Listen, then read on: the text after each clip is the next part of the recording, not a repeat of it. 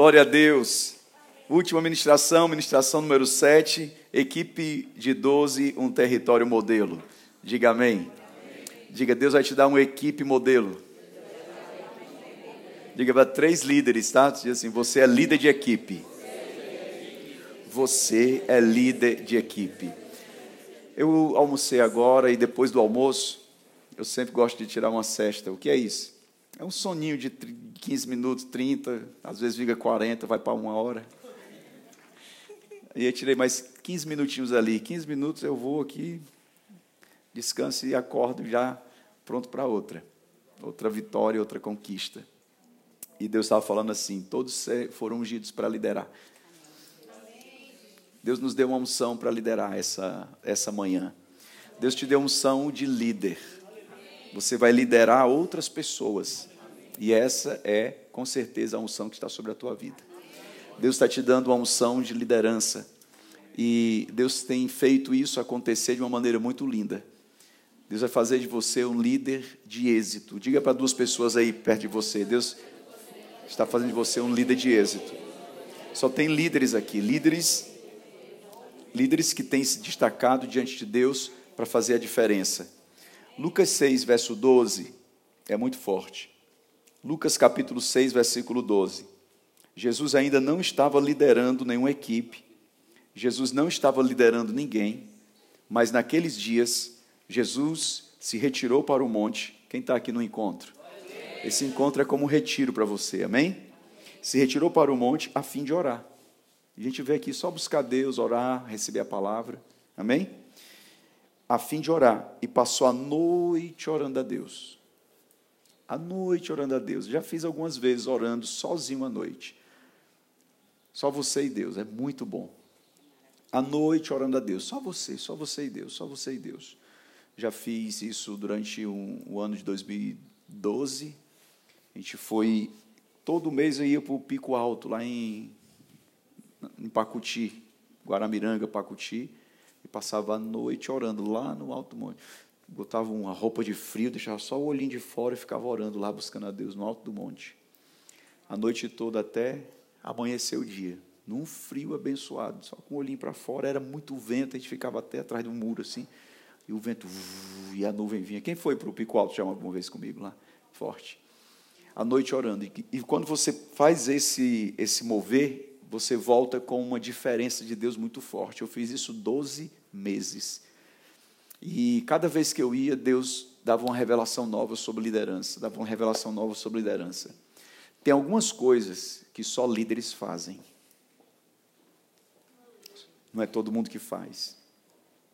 E você está aqui para fazer algumas coisas que só líderes fazem. E você vai fazer porque você é líder. Uma delas é levantar uma equipe. Liderar uma equipe. Ninguém é líder de cadeira, ninguém é líder de parede. Você tem que ser líder de gente. E você vai precisar de muita unção para liderar a gente. Se você fosse dono de uma granja, você ia liderar galinha.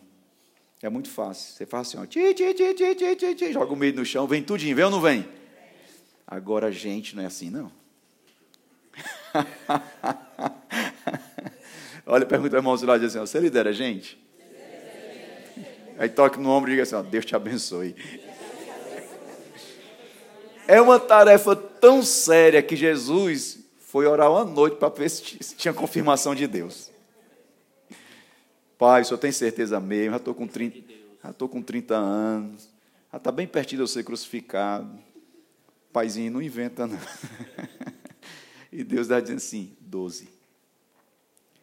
Tem algumas coisas que só líderes fazem. Uma é liderar pessoas.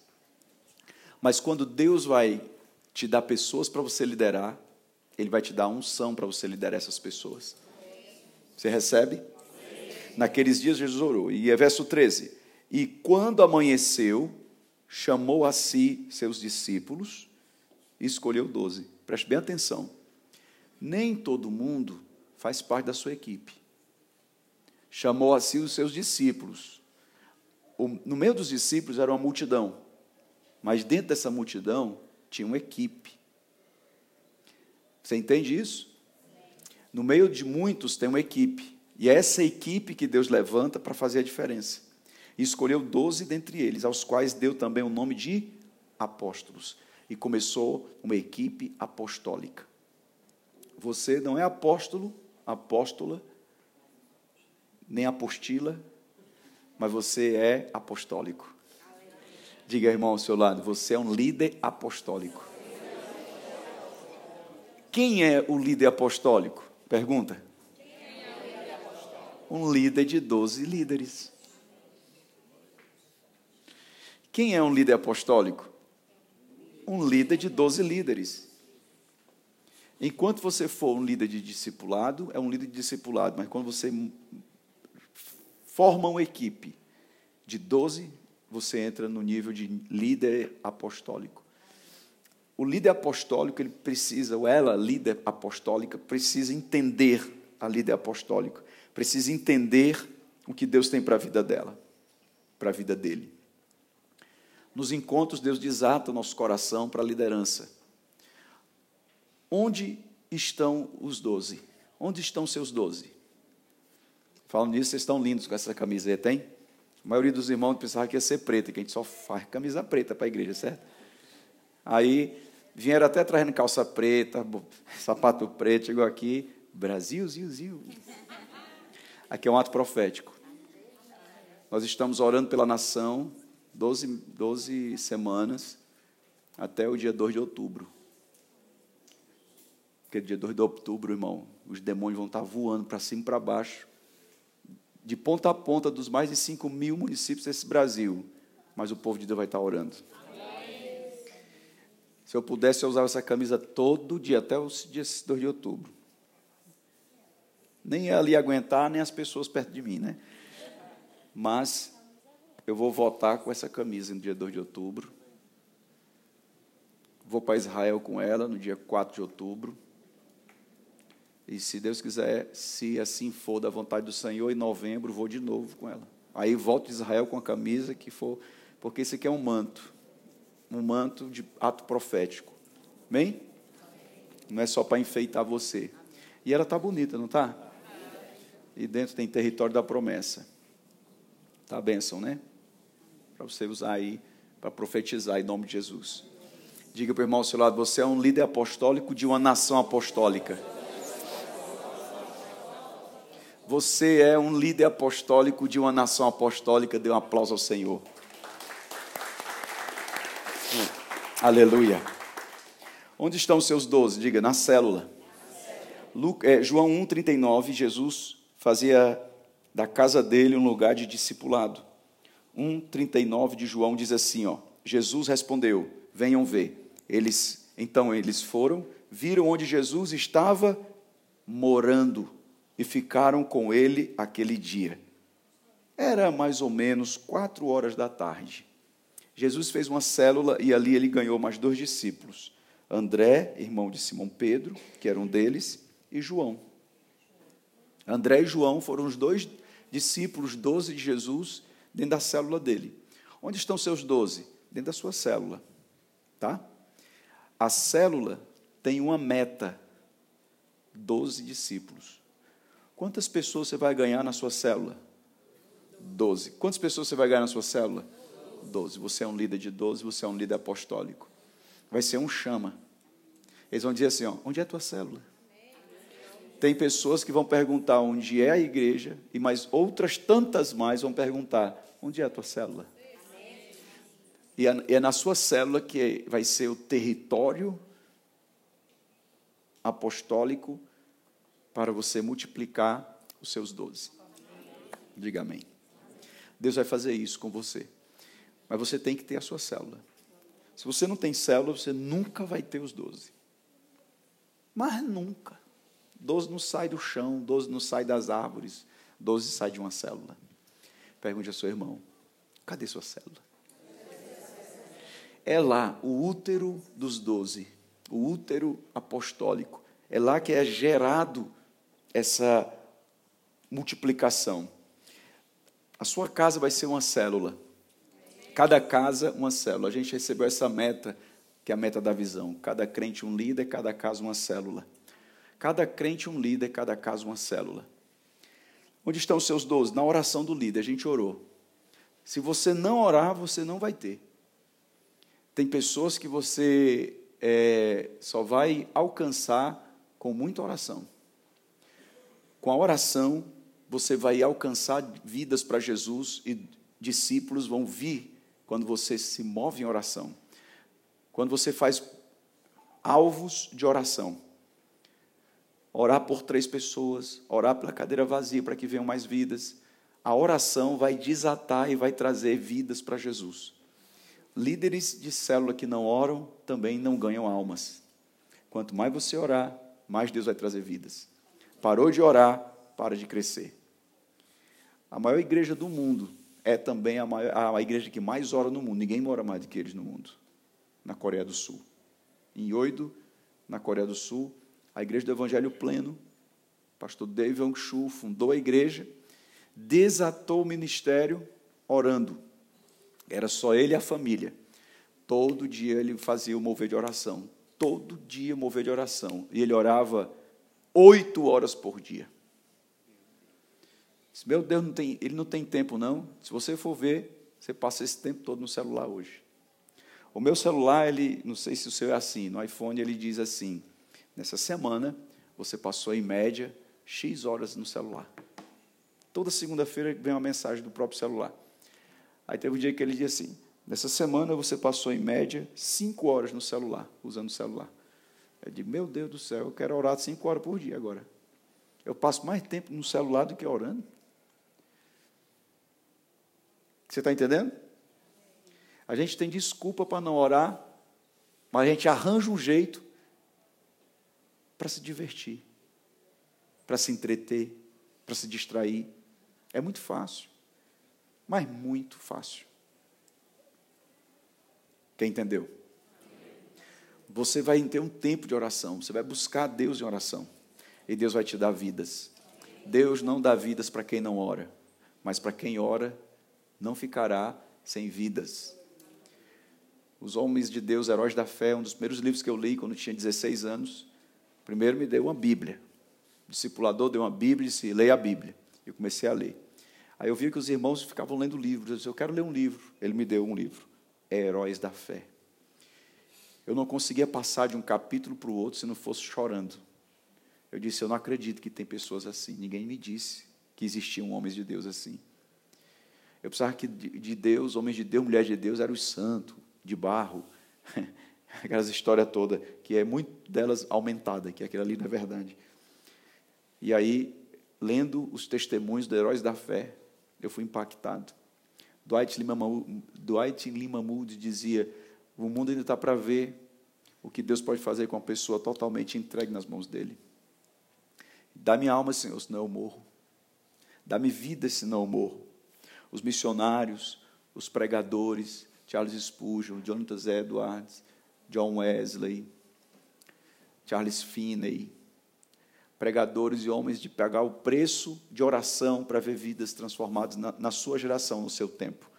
Alguém disse assim: você vê na Europa, a Europa não tem mais avivamento. Não tem porque ninguém quer mais orar. Porque se começar a orar, Deus vai despertar um avivamento. Deus vai despertar um avivamento no seu coração. Ore, ore. Se Jesus orou, quanto mais um pobre cristão que nem tu. Pergunte, seu irmão, você está orando? Agora vai orar, em nome de Jesus, ó. Amém? Glória a Deus. Eu tô com, eu estou num, num culto aqui hoje profético, todo mundo parecendo que brilha, brilha, brilha igual ouro. Ó, olha para essa pessoa, você está banhado de ouro. Eita Jesus. Ó. Meu Deus. E cheiroso um óleo da unção. Tá, Jesus. Você sabe que Deus faz a obra do jeito que tem que ser, né? Eu trouxe uma garrafa de óleo, cadê? Os meninos raparam tudo aqui. Trouxe uma garrafa de óleo, meu Deus. Comecei a botar e chega no final, disse, vai dar conta. Foi a conta. No último, sobrou o restinho para eu e minha família. Ainda bem que sobrou. Eu falei, recebo, recebo, recebo mas deu a conta para o óleo da unção na tua cabeça. Em nome de Jesus. Diga amém. Deus sabe de tudo, Ele vai multiplicando e vai fazendo a obra na tua vida. E você está na oração para trazer vidas. Onde estão os doze? No coração de Deus. João 17, 9, Jesus diz assim: ó, Foi o Pai quem me deu vocês. Quem vai dar teus discípulos é Deus. E é por eles que eu peço, não peço pelo mundo, mas por aqueles que me deste, porque são teus. Nenhum dos seus discípulos são seus, nenhum dos seus doze são seus, são de Deus. E você tem que orar por eles, cuidar deles. Nós, líderes, não temos a opção de rejeitar uma pessoa, de dizer, eu não quero mais você como meu discípulo. Não tem isso na Bíblia assim. Mas um discípulo pode escolher quem quer ser, quem ele quer para ser líder dele.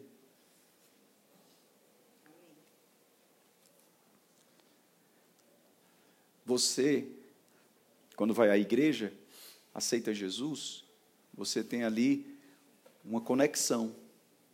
Mas a maioria das pessoas não escolhe um, uma igreja para ir, escolhe depois. Não, mas eu, não, eu vou para aquela outra, vou para aquele outro. E chega lá e diz, eu quero ficar aqui. Mas se não quiser, vai embora e vai para outra. É ou não é? Mas o pastor diz, rapaz, eu não quero mais pastorear essa igreja, eu vou lá para outra igreja. Paulo, vamos trocar de igreja? Eu, tô, eu queria trocar. Bora trocar? Não tem, irmão, não existe isso. Eu nunca vi isso.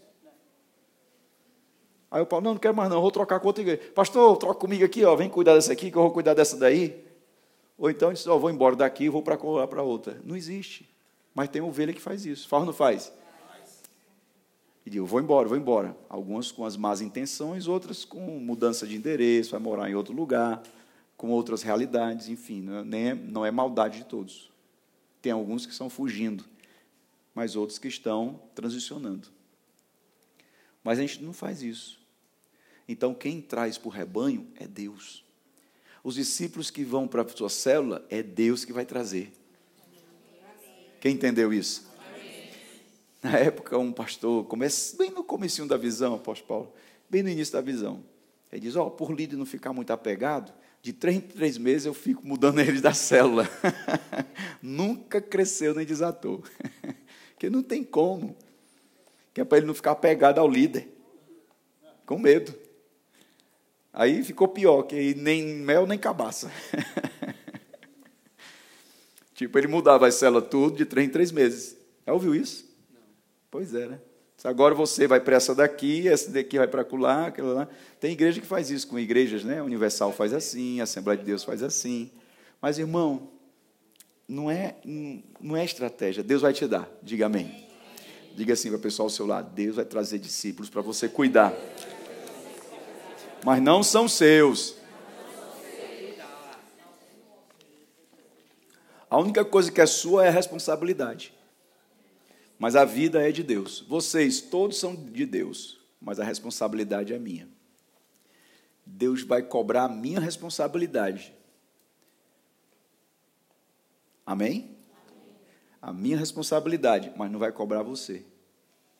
Ele vai cobrar a minha responsabilidade. Se eu fiz a minha parte, você não fez a sua, ele vai cobrar de você o que você faz, mas a minha responsabilidade eu tenho que dar conta. Se eu fiz a minha parte, pronto, não tem mais sangue nas minhas mãos.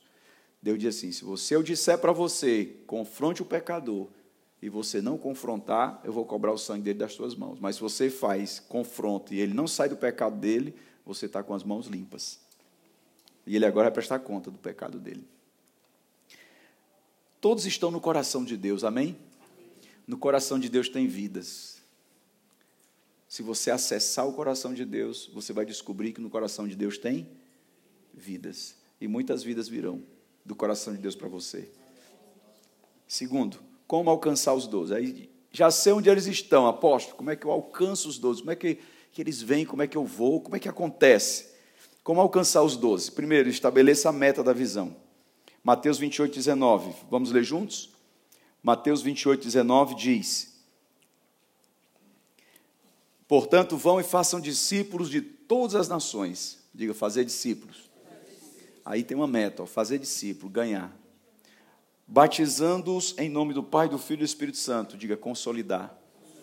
O batismo nas águas é uma consolidação de fé, é uma confissão de fé. Ensinando-os a guardar todas as coisas que eu tenho ordenado a vocês. Diga discipular. Ensinar é discipulado. Você precisa que alguém ensine a palavra de Deus para você. E você tem que ensinar a Bíblia para as pessoas que são seus discípulos. Ensinando a guardar não é uma opção. Todo crente tem que ensinar a Bíblia para outra pessoa. Se você agora não está ensinando a Bíblia para ninguém, você está em falta com Deus. Mas você foi ungido, ungida, para fazer discípulo. E o que é discipulado? É ensino. É ensino. Abrir a Bíblia e vamos para a palavra. A pessoa vai trazer a vida dela e você vai trazer a revelação da palavra para essa pessoa. Você é um professor de Bíblia, é uma professora de Bíblia. Olhe para o professor ao seu lado e diga assim: ó, você é um discipulador tremendo. Diga amém. E eis que eu estou com vocês todos os dias até, até o fim do tempo. Diga enviar. Nós temos que enviar líderes para pregar o evangelho do reino até que Jesus venha. Ele estará conosco todos os dias até o fim dos tempos. Tem um fim. E até chegar esse fim, haverá uma multiplicação de líderes pregando e evangelizando e profetizando e levando Deus para multidões em nome de Jesus. Quantos estão entendendo? Diga para o irmão ao seu lado a meta da visão. Os banners ganhar, consolidar, discipular e enviar estão anunciados aqui nesse ato profético tremendo sobre a sua vida. Diga amém. Terceiro, como discipular os doze. Aí é o desafio.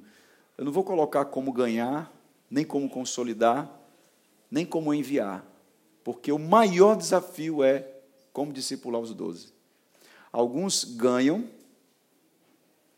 consolida assim bem rápido, pá, pá, pá, e envia sem discipular. Não deu certo.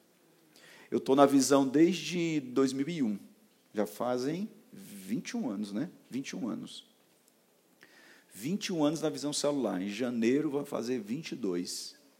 21 anos na visão celular. Se queimar a etapa do discipulado, não funciona. Um versículo aqui é: ensinando-os a guardar tudo que eu tenho mandado. Como discipular os doze? Você discipular é uma fase que não tem fim. Não tem fim. Você ganha, está ganho. Não precisa ganhar mais, é? Você vai fazer o apelo toda semana para um discípulo. Glória a Deus, veio para a célula hoje. Vamos aceitar Jesus? Não, eu aceitei semana passada. Ah, é mesmo, tá bom. Pronto, resolveu. Não precisa mais ganhar. Consolidar, você vai mandar um discípulo, todo encontro com Deus vai ter que ir para o encontro? Não, foi para o encontro, glória a Deus, está consolidado. Toda semana você batizar ele nas águas? Consolidou, está resolvido. Mas ensinar a Bíblia? Não, não para mais. Até ficar velhinho, vamos ter aprendendo a Bíblia. O Reverendo pastor Billy Graham, maior evangelista do século, já pregou em todas as nações da terra, incluindo China, Irã, Coreia do Norte. E ele fez cruzadas evangelísticas. Um dos maiores homens de Deus que pisou na terra. Billy Graham. Ele velhinho em casa, já doentinho de Alzheimer e Parkinson. 100 anos. Morreu com quase 100 anos, 90, 98 parece. De Parkinson. O cantor Homem de Deus, Michael W. Smith, que sempre cantou com Billy Graham nas cruzadas. As cruzadas evangelísticas, ele era o cantor oficial da cruzada. Homem de Deus, crente, humilde. Chegou para visitar o pastor. Pastor, como o senhor está? Billy Graham, autoridade que. Quando o Michael W. ia saindo, ele disse: Não, peraí, não sai sem ler a Bíblia para mim. Lê a Bíblia para mim. Ele deu a Bíblia para ele. Eu preciso ser alimentado com a palavra. Eu sei que você vai ter uma palavra para a minha vida. Velhinho já, mas com sede de aprender a palavra. É forte isso, hein? Deus está fazendo algumas coisas que são sobrenaturais, amém? Nunca deixe de ser um discípulo. Nunca, nunca, nunca. Receber discipulado é um dos prazeres de um homem de Deus, uma mulher de Deus. Amém? Como discipular os doze? Poder. Mateus 10, 1, Jesus diz assim: ó, receberão poder, recebam poder. Eu vos dou o poder. Por que o poder? Diga, por que o poder? O poder de Deus é uma capacitação que você recebe para fazer a diferença. Veja o que está aí, Mateus 10, quando Jesus chama os doze, ele levanta os doze como uma capacitação para fazer a diferença. Poder é uma capacidade para você realizar algo. Você pode fazer isso? Posso. Você tem o poder de fazer. O discipulado conecta o discípulo ao poder. Algumas coisas você só vai poder fazer se for discípulo. Uma delas é célula. Só tem poder para fazer célula quem é um discípulo. O poder vai liberar sobre você uma capacitação para realizar a obra de Deus. A obra de Deus na sua vida, ela está conectada ao discipulado. Se você não for discipulado, não tem poder de Deus na sua vida. Porque o poder flui pelo discipulado. Amém? Autoridade. Jesus deu a autoridade. A autoridade sobre espíritos imundos, poder sobre espíritos imundos, expulsar todo tipo de doença ser curada em nome de Jesus. Essa autoridade é o autor em você.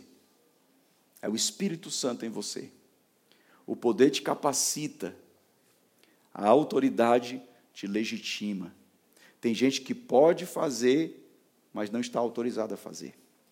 Por exemplo, se alguém tem uma arma e anda na rua, pelo menos ainda aqui no Brasil, não pode usar arma, a não ser que seja que seja autorizado. Uma autoridade ou tendo uma autorização para usar. Parece um ladrão, você não pode usar arma. Você tem poder, mas não está em autorização para usá-lo. Você entendeu? Tem algumas pessoas que têm um poder, mas não estão autorizados. Dentro da equipe de 12, o discipulado é poder e autoridade. Quando você faz uma equipe, tem líderes tremendos, cheios de poder e capacidade, mas estão no banco, porque não estão autorizados ainda. Não se move na autoridade. Tem que vir um líder e autorizar você. Você está saindo daqui autorizado a crescer. Você está saindo daqui autorizado a prosperar. Você está saindo daqui autorizado a multiplicar. Você está autorizado a desatar em nome de Jesus. Você se sentia com capacidade de fazer. Você sabe aquela pessoa que tem, eu, eu consigo, eu posso fazer, mas não, não, não, não flui, não sai, porque eu não tenho a autorização. Tem que vir um discipulador, uma discipuladora, liberar essa autorização sobre a tua vida. É essa autoridade que Deus está te dando aqui nesse encontro, porque isso acontece no discipulado. Como discipular os doze? Com poder e autoridade. Liberar o poder e a autoridade sobre os doze para que eles possam crescer. Diga amém.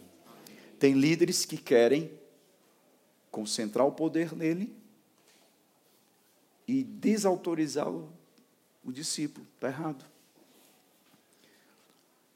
Só quem pode é o líder e não autoriza ninguém a fazê-lo e nem a crescer e nem a prosperar. Líderes que têm medo de que os discípulos estão debaixo da liderança deles cresçam. Jesus disse: Vocês receberão poder. O poder que estava sobre Jesus, ele estava dizendo: vão receber poder.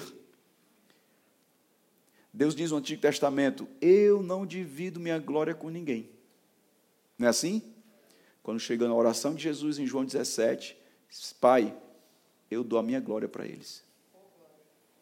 Há uma glória de Deus que só vem para quem está discípulo de Jesus. Ele não conteve nada, ele fluiu tudo. Ele não segurou nada, ele só desatou. Poder e autoridade. Veja, ele dá poder e autoridade. Mas, pastor, vai errar. E Jesus deu poder e autoridade para Judas. Deu poder e autoridade para Pedro. Deu poder e autoridade para Tomé. Deu poder e autoridade para Filipe. Doze que erraram muito. Pessoas erram. Mas erra mais você se você segurar aquilo que você está ordenado a fazer. Você não erra em confiar, erra quem desperdiçou sua confiança. Você não erra em liberar, em autorizar.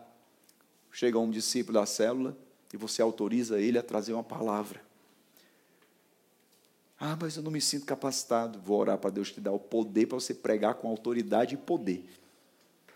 Aí fica tão bom que já fica melhor do que o discípulo, o líder. Os discípulos dizem, quando é que o fulano vai pregar na célula de novo? Pregar melhor do que você, líder. Imagina alguém chegar dizendo isso para Jesus? Que Pedro já era melhor do que ele? Era o que mais Jesus queria. Quando Jesus disse assim para os discípulos: Até quando que eu vou estar com vocês? Geração perversa. É porque ele não queria estar com os líderes, os doze? Não era porque ele queria que os doze já estivessem prontos para ele ir. Até quando que eu vou ficar ainda treinando vocês e, e liderando vocês aqui nas coisas básicas, no poder e na autoridade? Eu quero que vocês estejam prontos. Em Hebreus diz: vocês já eram para ser líderes, mas ainda fica bebendo leite. Meu Deus, olha aí. Tem gente que entrou na promessa. Na terra que mana, mas bebeu leite como uma criança e se lambuzou com mel. Mas não é você. Deus te deu poder e autoridade, te deu maturidade e você vai saber lidar com o mel e com o leite da promessa que Deus te deu. Você não vai se é, é, ensoberbecer-se diante de tudo aquilo que Deus está te dando. Você não vai se achar, você não vai trair, não vai puxar o tapete, apunhalar pelas costas. Não, você vai ser fiel. Será que tem alguém aqui que recebe? E aí envolve caráter. 1 Timóteo 4,12, nós vamos buscar na palavra de Deus que você é modelo. Diga modelo. Olha para o líder ao seu lado e diga assim: Você é modelo. Ninguém o despreze. Paulo diz assim: Ninguém o despreze por ser jovem. Ninguém o despreze por ser jovem. Pelo contrário, seja modelo para os fiéis. Ó, oh, fiéis. Você vai ser modelo para os fiéis. A visão celular no modelo dos 12 é uma visão modelo para quem anda em fidelidade. Infiel não gosta da visão celular. Infiel não gosta de discipulado. Você será modelo para os fiéis na palavra, na conduta, no amor, na fé e na pureza. Diga, é com você essa palavra. Diga, eu vejo isso em você. Obrigado por ser um exemplo para mim. Vá, fale isso.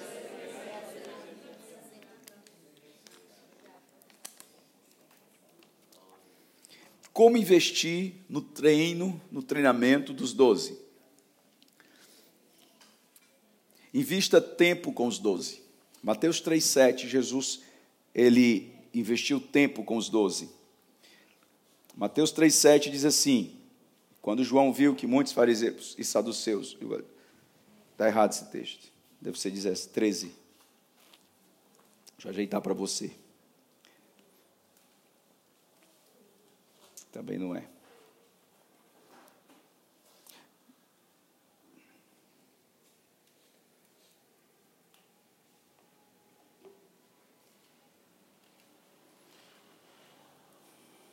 Mateus É, Mateus 3,7, está certo. É Marcos 3,7. Você pode, eu vou ajeitar aqui e você depois vê aí, tá bom? Marcos 3,7. Jesus se retirou com seus discípulos para o mar. Diga, retirou. retirou. Invista tempo com os doze. É um retiro. Toda semana, na terça-feira à noite, eu tenho uma reunião com os doze.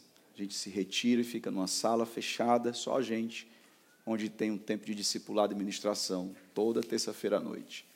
Essa reunião ela começa às sete e meia e vara até dez horas da noite, às vezes dez e meia, dez para as onze, mas sempre termina cheios do discipulado de Deus na nossa vida. Encontros, todo ano tem pelo menos um ou dois encontros que os doze estão juntos, reunidos. Quem é que é meu doze? Levanta a mão aí, olha aí. E que eles venham e a gente vem receber a unção, o poder, a palavra, o discipulado, a revelação e desata para o novo tempo. Jesus fazia isso com os discípulos, ele se retirava, só com os discípulos. O que, que ele ia fazer? Jogar bila, triângulo aquele. Bora, bora, vai João, vai João, agora é tu. Fazer churrasco de carneiro, deve ser bom, um carneirinho de Israel.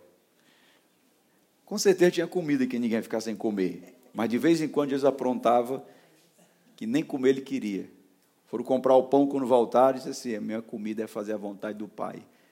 Que é, Jesus, deixa de frescura. Cara.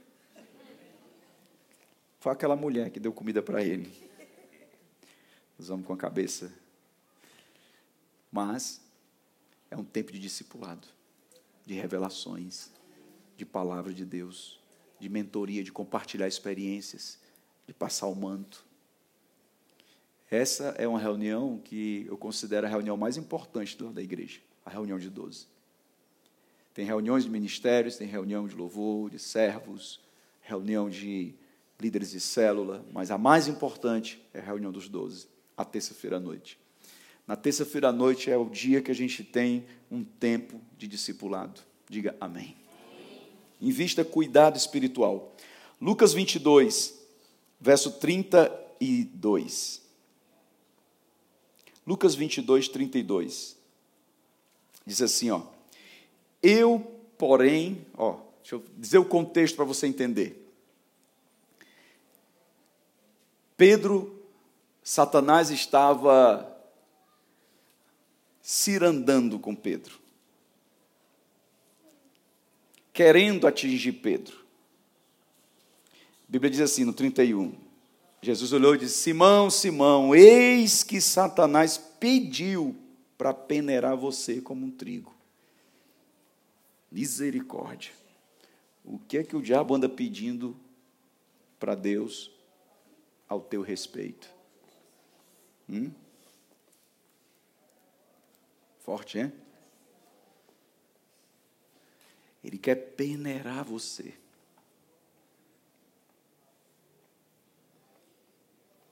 Peneirar é forte, né? Outras traduções têm cirandar. Quer ficar assim, ó. Vamos ver se esse bichão é bichão mesmo. Aí Jesus orou para o diabo bater em retirada. Eu, porém, orei por você para que a sua fé não enfraqueça. Ou seja, Jesus deixou. Mas orou pela fé de Pedro.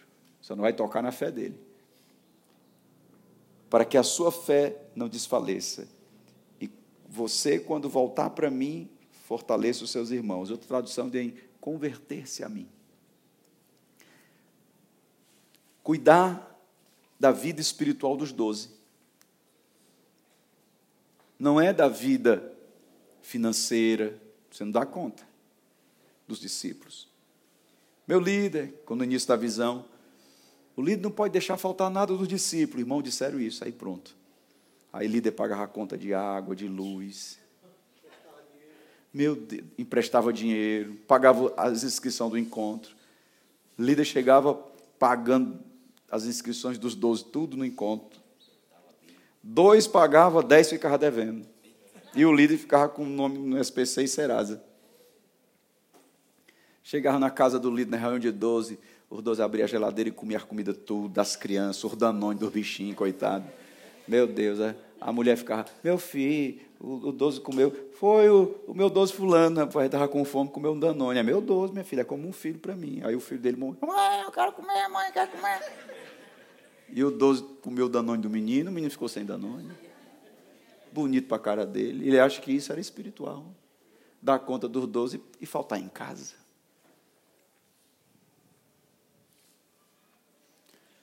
É a vida espiritual, irmão. Você não dá conta financeiramente, é, materialmente da equipe. Para comprar pão, Jesus não dava nem, botava nem na mão no bolso.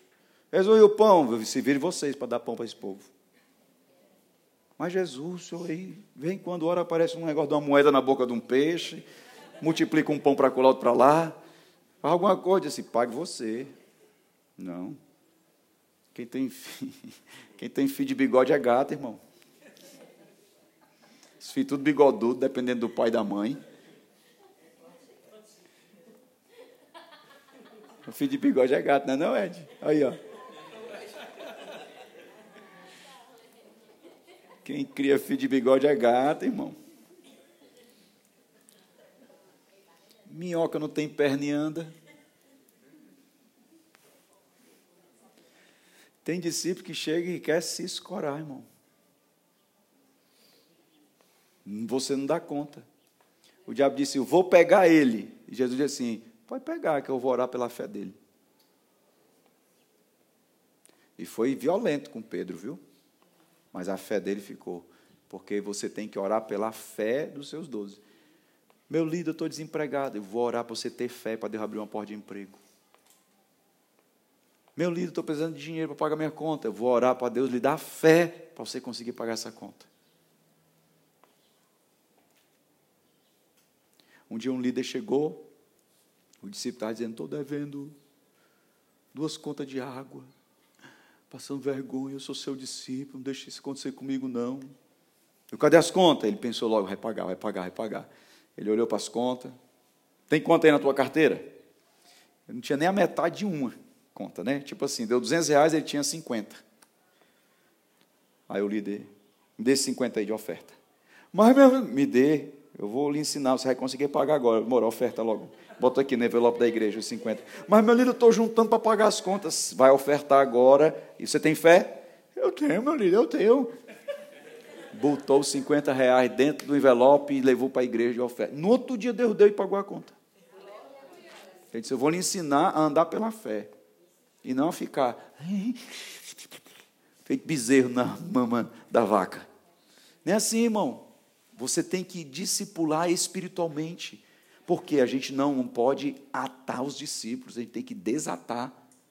E onde que o discipulado desata? Diga, na fé. Porque sem fé é impossível agradar a Deus. Você pode ter compaixão e não ter fé.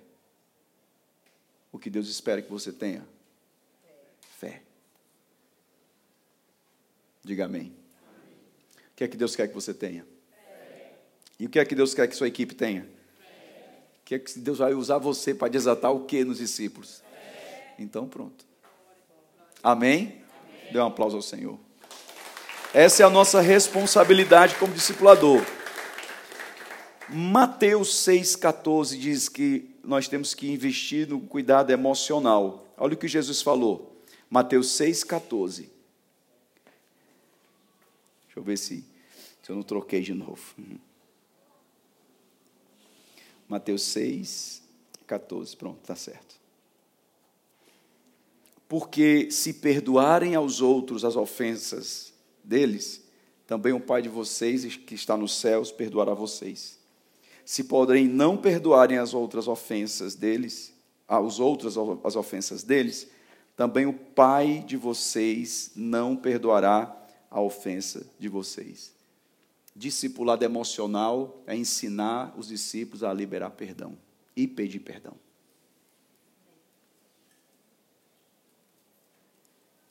Às vezes a gente vem com um discípulo magoado, ofendido, ferido. Aí ele diz: Fulano de Tal, é meu discípulo e me ofendeu, me, me feriu. Aí o que você vai fazer? Sem vergonha, né, rapaz? Ah, cachorro, pois é. Aí, vingança. Não resolve. Piora. Sentimento de vingança aumenta no coração da pessoa. Sentimento de ira, raiva. Pois é, um cachorro daquele. Não pode fazer isso com você, não, pai, porque você deixou ele fazer isso com você. Mas meu líder, pois é, eu estava até com vontade de dar uns tapas nele. Devia ter dado para você, eu tinha dado. Líder frouxo, rapaz, que você é. Eu já vi líder fazer isso. O líder chega ofendido com Jesus, Jesus disse assim, olhando nos olhos e diz: Perdoa, perdoa. Mas eu, perdoa. Libera perdão, senão você se acaba com isso. Porque se você não perdoar os que te ofendem, o Pai não vai te perdoar. E Jesus ensinou o tempo todo sobre perdão, para ter uma, um coração emocionalmente resolvido. Quem entendeu? Você tem que ministrar emocionalmente os discípulos, ensinando-os a perdoar. O perdão resolve tudo. Diga amém. Terminando. Ponto 4. Invista no ensino bíblico. Você tem que investir e ensinar a Bíblia para os discípulos. Se você não sabe, tem que aprender. Também não vai ensinar o que você não sabe. Busque aprender. Lucas 24, 27, começando por Moisés e todos os profetas, explicou-lhes o que constava a respeito dele em todas as Escrituras. Olha aí, revelando as Escrituras para os discípulos, já ressuscitado, andando com os discípulos de Emaús. Jesus ressuscitado, a primeira coisa que ele fez foi fazer discipulado. Ressuscitado, a primeira coisa que ele fez foi abrir a Bíblia. Oh, glória! De Gênesis a Apocalipse, você tem que explicar a Bíblia para os seus discípulos. Essa é uma chamada que você tem de investir no ensino bíblico com eles. No versículo 45 aí de Lucas 24, diz assim, ó: Então lhes abriu o entendimento para compreenderem as escrituras. Veja, Jesus não se preocupou em explicar para eles que ele era, de fato, o ressuscitado de carne. Ó, pega aqui e tal. Mas ele dedicou em mostrar na Bíblia o que a Bíblia falava sobre ele.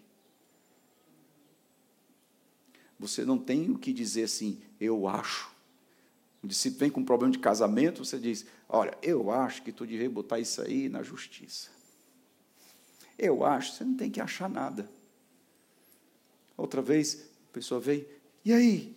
É, mas eu pensava, já dizia os antigos, todo penso é torto. É penso. Não pense não. Diga o que está escrito. Jesus ressuscitado, mas e agora? Eu queria. Está aqui, ó. Vou mostrar para você. O que, que a Bíblia diz sobre ganhar alma? O que, que a Bíblia diz sobre discipulado? O que, que a Bíblia diz sobre oração? O que, que a Bíblia diz sobre casamento? O que, que a Bíblia diz sobre criação de filhos? O que, que a Bíblia diz sobre música, louvor, adoração? O que, que a Bíblia diz sobre oração? O que, que a Bíblia diz sobre igreja? Tem gente que está cheio de coisa na cabeça porque falta alguém dizer o que, que a Bíblia diz. Ela chega na igreja e diz assim: ah, mais amor, por favor, porque o pastor lá da internet, YouTube, eu quero saber o que ele diz, eu quero saber o que a Bíblia diz. O que é que a Bíblia diz? Tem gente sendo discipulado por vozes e muitas delas são estranhas. Você tem que discipular pela Bíblia. A Bíblia diz. A Bíblia diz. Amém? Invista no seu testemunho. João 13, 15, Jesus disse: Eu dei exemplo para vocês. O maior testemunho para o discípulo é o seu exemplo. Sua vida de oração é um exemplo? Sua busca na leitura da Bíblia tem sido exemplo para os seus discípulos? Sua casa é um exemplo? Se os discípulos entrarem na sua casa, eles verem sua casa, é um exemplo para eles? É uma vida para eles? casamento é um exemplo? Criação de filhos é um exemplo. Jesus disse: Eu dou exemplo, você vai dar exemplo para eles. Em nome de Jesus, que Deus te levante nesse tempo para fazer a diferença, em nome de Jesus. Diga amém, e diga glória a Deus, e diga: Você é um exemplo. Aleluia! Glória a Deus! Fique em pé na presença do Senhor, líder de avivamento. Vamos orar para que Deus levante os seus doze. Deus vai levantar discípulos para você cuidar. Deus vai levantar discípulos para você ministrar. Glória a Deus, aleluia. Deus de Abraão, sei que nunca quebrará a aliança que me fez. É verdade. Provado já está que prometeu, Ele cumprirá. Mesmo em meia vento e a tempestade, eu firme estarei. Que Eu posso entender se Ele prometeu. Glória a Deus.